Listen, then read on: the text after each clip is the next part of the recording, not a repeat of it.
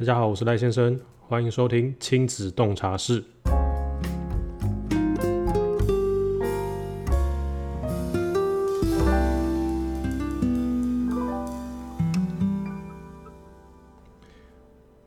这礼拜我在 Instagram 上面有收到一个讯息，就是有一个节目的工作人员在找人，找一些新手爸爸。他说要邀请十个新手爸爸去玩一些益智游戏来 PK，然后最后会有奖金。然后录影的时间是在七月十一号，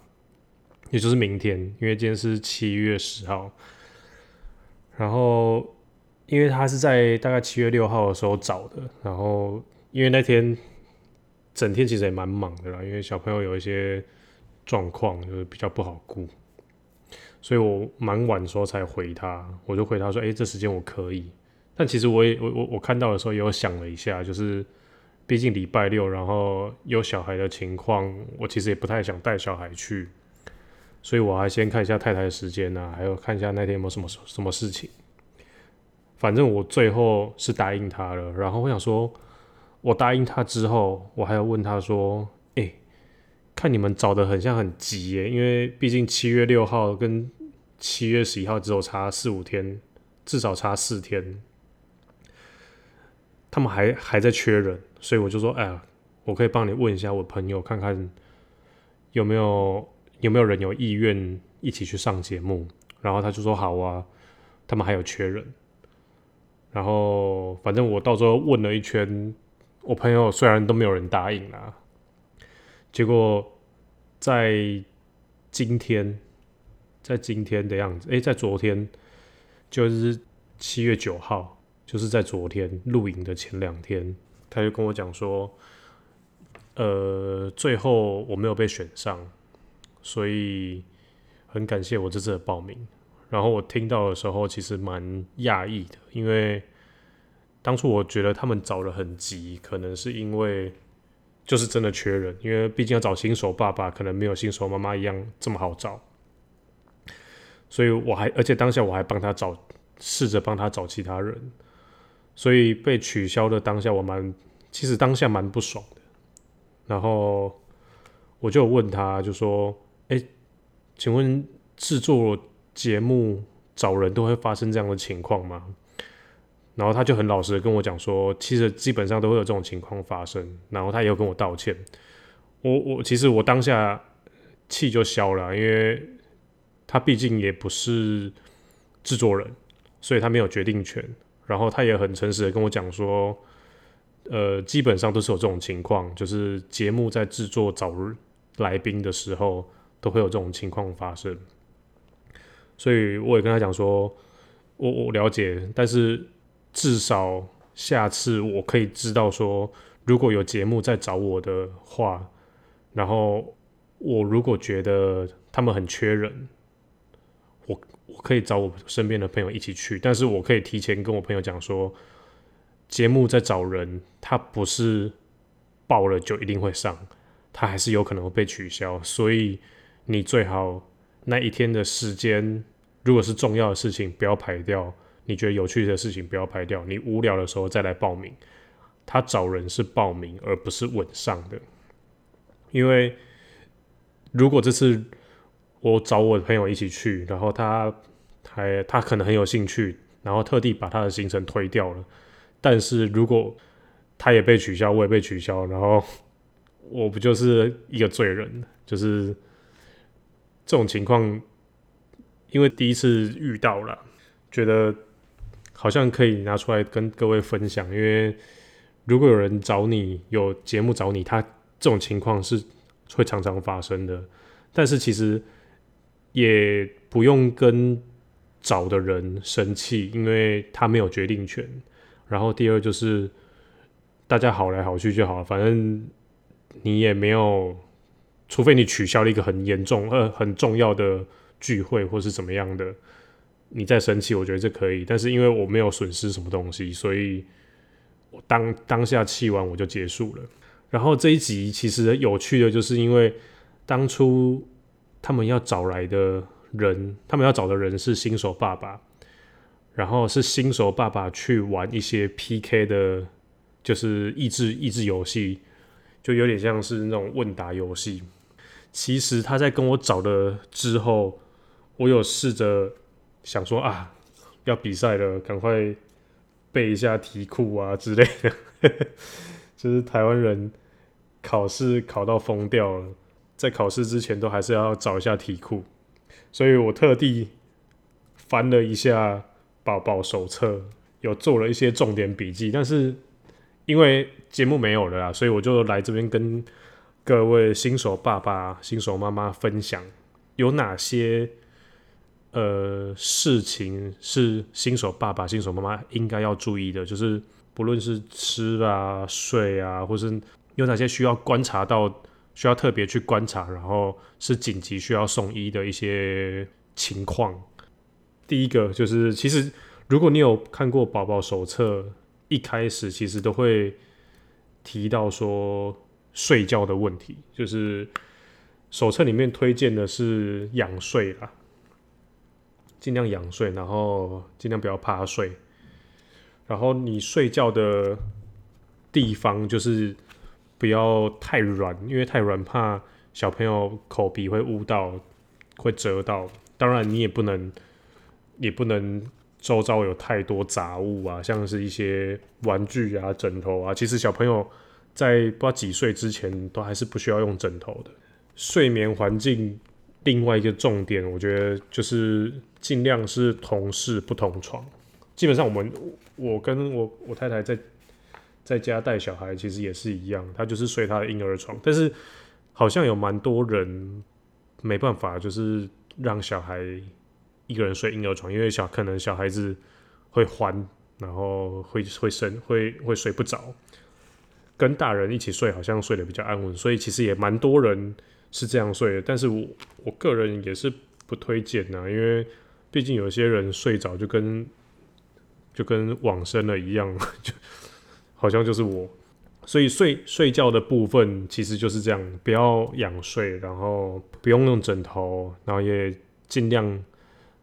呃，睡觉的地方不要有其他杂物，同室不同床。然后这是睡觉的部分呢，因为自己分享起来会有点像是在呃考试的重点整理，所以啊，因为毕竟就是我当初在整呃可能是要准备节目的时候用的，所以大家听起来会有点制式化，但是这些都真的都是新手爸妈需要知道的东西。然后你也看看你有没有你有没有漏掉哪些。然后再来就是生病的部分，有几点算是状态。你如果有观察到小孩子出现这些状况，你就必须要赶快把小孩子送去医院检查。第一点就是有发烧的话，这是最简单的。你看到小孩子，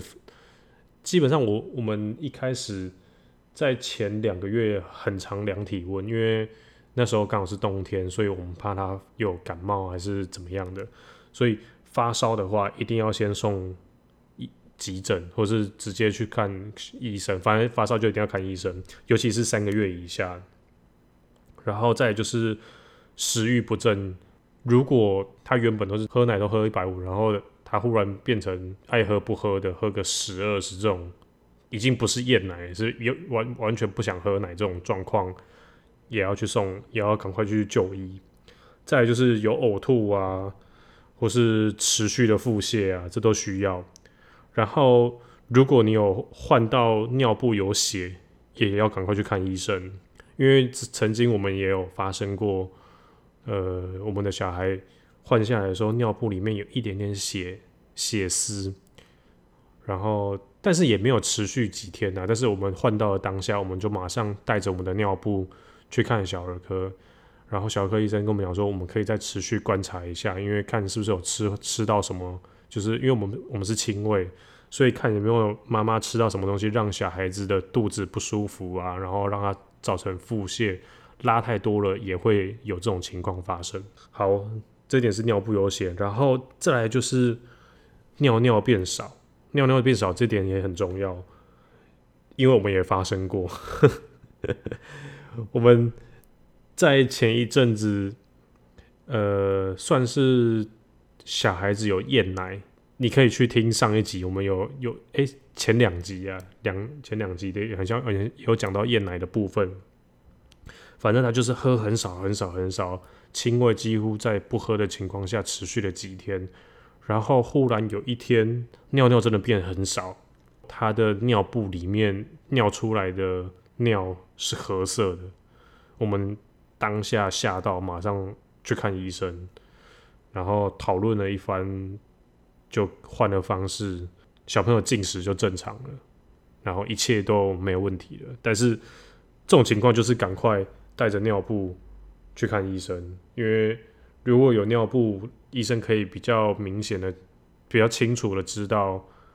你有发生什么事情。因为有时候，有时候手机拍照，因为灯光啊，或者是手机的不太品牌不太一样，拍出来那个效果会不是很好。所以，如果可以的话，就是把你带有便便便或是尿尿的尿布装在塑胶袋，带去给医生看。这样比较简单直接，然后再来就是，如果有看到他可能是嘴唇啊，或者手脚发黑这种很明显的症状，就是不对劲的症状，就带去看医生。这已经是算是严重的。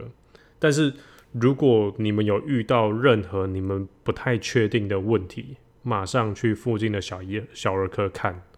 这是最简单直接的。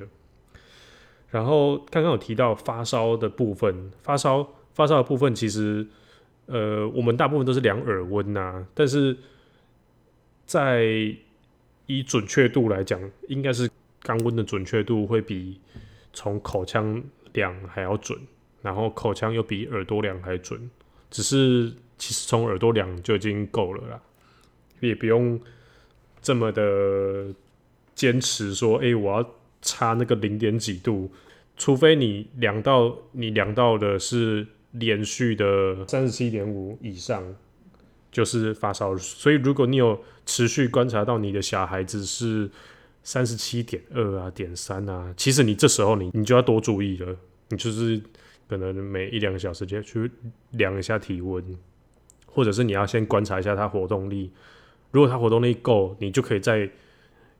就是至少会比较放心，因为他还是正常的活动，他有可能只是从外面玩完回来。就是你如果背他出去玩，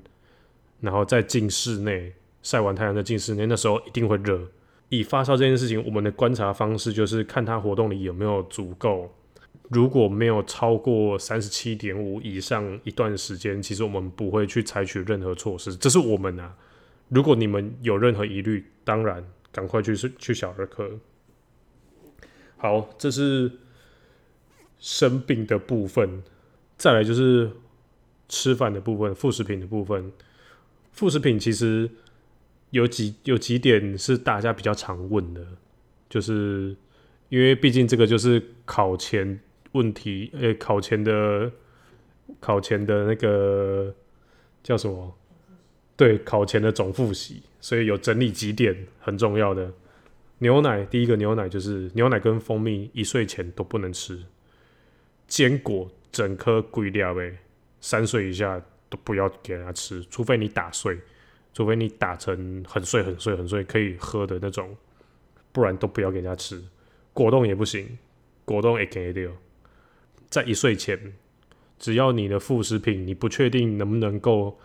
给小朋友吃，你先试着把东西放在嘴巴里面，用舌头往上顶，看顶不顶得碎。如果可以顶得碎的话，你就可以给小朋友吃。这是一个很简单的判断方式，就是毕竟小朋友在一岁前牙齿还没有长几颗，所以他比较难用牙齿去把食物咬碎，他大部分都是用顶碎的或是磨碎的。好吃的部分大概就是这样了，重点整理吃的部分就是这样，然后接下来就是口腔保健的部分。哇，这个讲起来真的很像是补习班呢，但是这是新手爸妈他需要知道的。再是口腔部分，口腔部分比较简单呐，就是第一个重点就是叫做减少夜奶。但是其实这点可能大家也很难去做到啦，但很多人都很没办法做到，因为大部分都会舍不得小朋友晚上一开始舍不得晚小朋友晚上哭，但是我们我们已经没有在夜奶了，我们就是呃就是让他哭，然后几天之后他就不喝了。这这个这这个过程也蛮有趣的，我觉得之后或许可以找我太太来录一集，怎么样睡过夜吗？算睡过夜，对。然后我们回到口腔的部分，就是你尽量不要夜奶，因为夜奶会有两个问题。第一个就是如果你夜奶吃的时候，你吃完没有帮他洗嘴巴，这时候没有牙齿的时候，你会长一些鹅口疮。然后有牙齿的时候，有可能会蛀牙，这两个比较麻烦的，就是鹅口疮跟蛀牙。在小孩子的不，应该说小孩子其实也要刷牙，然后洗口腔。呃，如果各位可以在定时的，可能是在睡前或是最后一餐定时的帮他刷牙，这是最好了。我们目前的方式就是喂完最后一餐的时候，帮他清洗口腔，就是拿简单，因为小朋友现在还没有长牙齿。才五个多月，我们就是简单的拿那个纱布巾沾可以喝的开水，帮他刷刷嘴巴。因为之前我们其实好像有偷懒几天没有刷，然后就长了耳口疮。但耳口疮遇到了好像也不用太紧张了，因为我们我们遇到其实有去问医生，然后医生说啊那几天就好了，只要比较频频繁的清洁口腔就好了。然后的确。我们一直很每天都有持续在清洁，其实就有改善，就没有再长耳口疮了。另外一个呃，除了减少夜奶，然后要清洁之外，有另外一个重点就是，我这次在准备考题的时候，我才发现，如果你的小朋友在十到十二个月都还没有长牙齿的时候，你必须要去看医生，这可能是会有问题。最后一个就是，如果有牙长牙齿的时候。你要去找医生涂氟，半年一次，就是因为他还不太能刷牙，就是你刷你也不能拿牙膏去帮他刷，做一两颗的时候，所以你必须要去涂氟，去确保你的牙齿健康。再就是大便，大便的颜色，大便颜色其实手册。就是儿童健康手册的第四页，其实有很明显的、很呃很直接的颜色判断，这应该大家都会知道啦。就是只要是黄色、橘黄色或是绿色，这些都是正常的。然后除了这些白色啊、灰色啊那些颜色都是不正常。然后接下来就是眼睛的部分啊，眼睛的部分最简单啊，就是。小孩子都不要给他看三 C 啊，然后这样就不会有问题，大家不会近视。大家要耐着耐着一点性子去，呃，陪小孩玩啊，或者是，呃，反正就是多花一些时间陪小朋友啦，因为毕竟他也是需要人家陪的。如果你没有花时间陪他，你只是想要拿手机打发他，那其实对小朋友都不好，因为毕竟看手机，他除了近视这一点之外，他也会让他的注意注意力可能比较不好，这是好像有研究指出吧，我也不确定，不知道是不是英国研究。以我们的立场，我们可能会在可能好几岁都还是不会让小朋友看手机，对吧？因为手机只会越拿越近的，因为以我们自己大人的使用方式，其实真的会越拿越近，然后加上我们。其实都有近视，我知道戴眼镜真的很麻烦，所以我不希望小孩子会近视。所以眼睛保健的部分就是不要看手机，然后基本的视力检查那些，其实呃应该出院或者是你每次去检查的时候去注意呃去打预防针的时候，应该就会知道，就是医生应该会问啊，然后。再就是烧烫伤，烧烫伤的部分最简单的就是冲脱泡盖送，就是这样。然后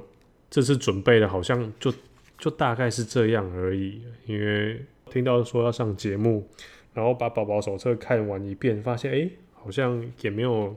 特别就是需要注意什么东西的。所以这次的分享就是从呃睡眠的部分啊，然后吃的部分啊，然后如何观察到小孩子是是否需要紧急送医的部分，然后再就是口腔保健啊，然后便便啊，然后如果有烧烫伤啊，或是眼睛的部分，眼睛保健的部分，其实这次就是原本想要上节目的。总复习刚好也是各位新手爸妈需要知道的一些重点。透过这次 podcast 的部分，用声音的方式去吸收这些重点整理。但是当然呢，你还是可以，你还是必须要打开你的儿童卫教手册或者是儿童健康手册，去把里面的内容一个字一个字的读一遍。因为小孩子是你们的，你们必须要为自己的行为负责，需要为自己的小朋友负责。听完之后，还是可以去看健康手册，会比较比较准确一点。如果你们有任何问题想要咨询，其实有一个咨询电话可以打，一个免付费的，它它的名称叫做。孕产妇关怀咨询专线，这个专线的号码是零八零零八七零八七零，然后它底下就是零八零零报警你报警你，打你婆家安安。好，这次的节目就到这边了，还是要讲一下，就是感谢这次就是无缘上的节目而促成这次的节目。如果你对于这次的节目有任何的呃想要反映，说我讲错了什么东西，你可以到 Instagram 上面搜寻赖先生，或是到 Facebook 上面搜寻赖先生，都可以找到我。还有，我想要大概了解一下，呃，收听我节目的大概都是什么样的人？就是你是有小孩的，然后小孩多大，或者是刚怀孕、刚有小孩，还是没有小孩？还没有结婚，我想要知道就是各位的轮廓是长什么样子，我才可以觉得比较好准备我未来的内容。所以我到时候会在呃节目的简介里面放一个调问卷调查表，然后再麻烦你们填一下。好，这期节目就到这边，感谢收听，我是赖先生，我们下周见，拜拜。